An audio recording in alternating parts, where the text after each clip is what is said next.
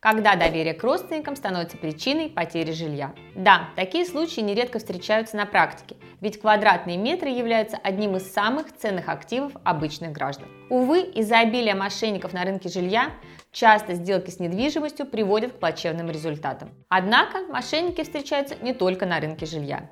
Немало шансов столкнуться с ними и среди своих собственных родственников. Мы, юристы, хорошо знаем, чему конкретно приводит излишнее доверие к родственникам в финансовых вопросах, особенно когда дело касается недвижимого имущества. В этом видео я расскажу вам несколько грустных и поучительных историй, в которых люди потеряли свою недвижимость, наивно доверившись своим близким. Смотрите наше видео до самого конца, чтобы не упустить ни одной детали и не наступить в будущем на те же грабли. Делитесь с нами своими мнениями и задавайте интересующие вас вопросы в комментариях к этому ролику. Итак, поехали! Король Лир из Подмосковья. Герой этой истории – военный пенсионер, совершил ту же ошибку, что и шекспировский король Лир, а именно переписал свою московскую недвижимость, две квартиры, на сына и дочь, оформив это в качестве фиктивных сделок купли-продажи, а сам зарегистрировался в маленьком дачном домике в Подмосковье. Идею так поступить придумал он сам. Он не хотел осложнять жизнь своим детям с оформлением и дележом наследства и сначала хотел оформить на детей дарственный. Однако, в ходе обсуждения этого вопроса в кругу семьи, его сын предложил оформить сделки договором купли-продажи, мотивируя это тем, что другие наследники, второй сын пенсионера от другого брака и его семья впоследствии захотят оспорить дарственные и будут ссылаться на преклонный возраст. Пенсионер согласился с предложением сына и подписал договор о купле-продаже на две квартиры. И даже подался на уговоры невестки выписаться из одной из них и прописаться в дачном домике в 70 километрах от Москвы. Разумеется, никакого подвоха со стороны своих собственных детей он не ожидал. Однако, уже очень скоро невестка стала буквально выживать пожилого человека из дома. В конечном итоге отец обиделся и уехал погасить к дочери а когда вернулся на квартиру сына, обнаружил, что не может открыть своим ключом дверь.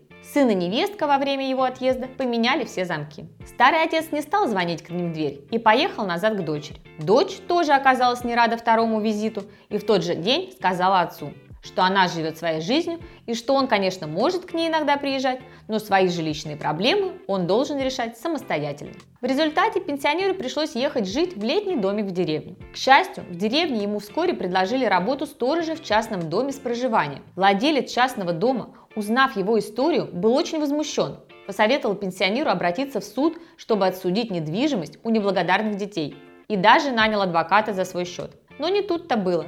Суд первой инстанции в удовлетворении исков полностью отказал, мотивировав свое решение тем, что в обоих договорах купли-продажи был пункт о том, что продавец деньги получил и претензий по расчетам не имеет.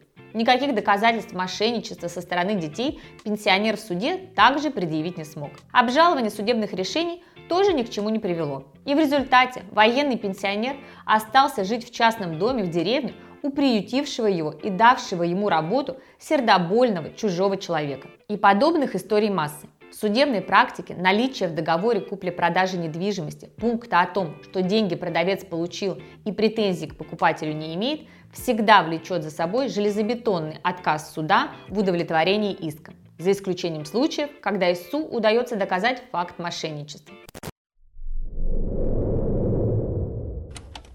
Отказ в приватизации. Часто возникают сходные с первым описанным нами случаем проблемы и при отказе участия в приватизации квартиры. Пожилые люди, как правило, пишут отказ в приватизации в пользу своих детей, также из соображений облегчить им жизнь при оформлении наследства. В результате многие из них оказываются на улице или в лучшем случае в доме для престарелых. Так, одна пожилая женщина подписала отказ от участия в приватизации в пользу своей племянницы, которая была прописана в ее квартире. В итоге племянница получила всю квартиру в собственность целиком.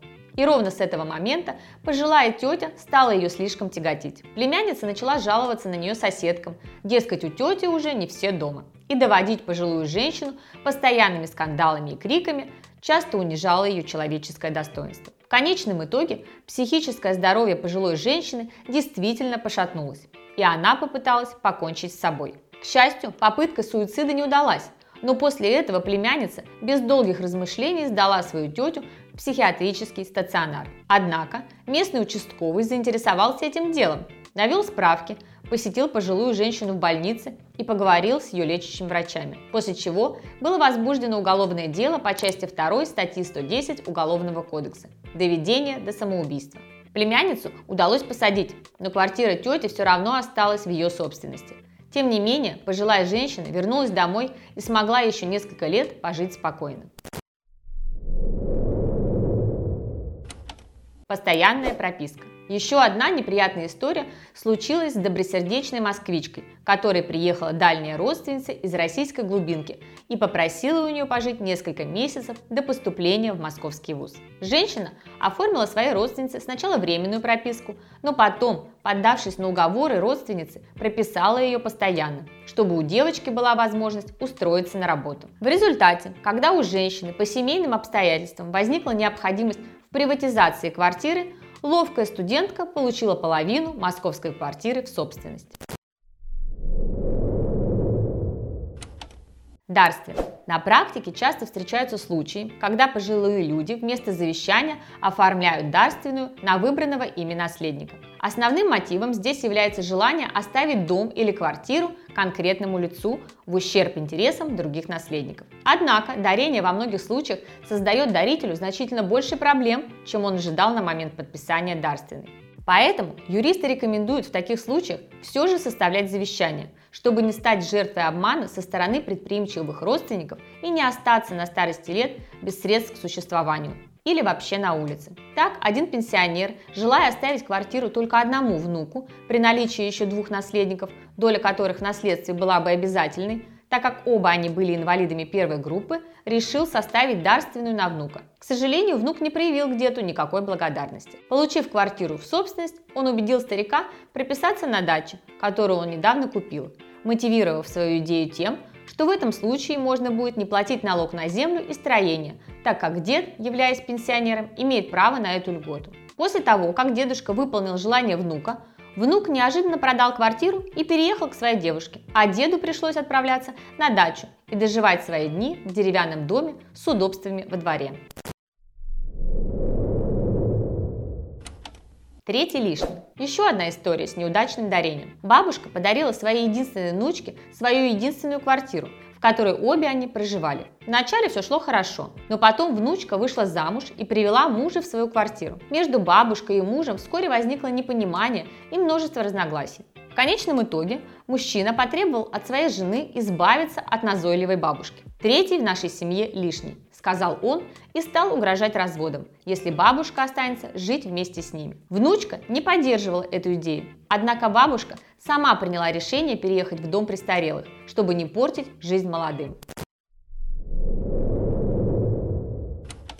Налоговый вычет. Пожилая женщина проживала в большой московской квартире вместе со своим сыном. Квартира была в ее собственности. У сына долго не складывалась личная жизнь. Но в конечном итоге он встретил женщину, с которой стал совместно проживать.